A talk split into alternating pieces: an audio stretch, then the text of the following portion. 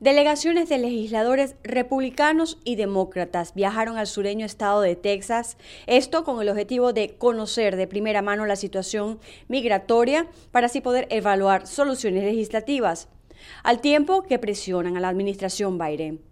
Por los republicanos, los senadores por Texas, Ted Cruz y John Cornyn, guiaron una delegación de 18 legisladores por el Valle de Río Grande, uno de los principales puntos de acceso de la inmigración irregular a Estados Unidos. En tanto, el representante por Texas, Joaquín Castro, encabezó la delegación de legisladores demócratas en una visita a un refugio para inmigrantes en Carrizo Springs, también en el Valle de Río Grande. Precisamente allí ha crecido el número de niños no acompañados bajo custodia federal.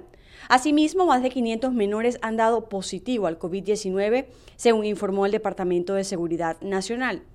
Por otro lado, el secretario de Estados Unidos, Anthony Blinken, dice que habrá costos y consecuencias para Rusia por sus presuntas actividades malignas contra Estados Unidos.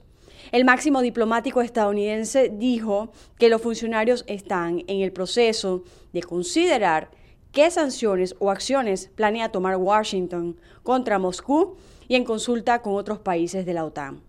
En otras noticias, el lunes comienza en Minneapolis el juicio contra el oficial de la policía Derek Chauvin, acusado de causar la muerte del afroestadounidense George Floyd en un caso de abuso policial que desató protestas en todo Estados Unidos el año pasado.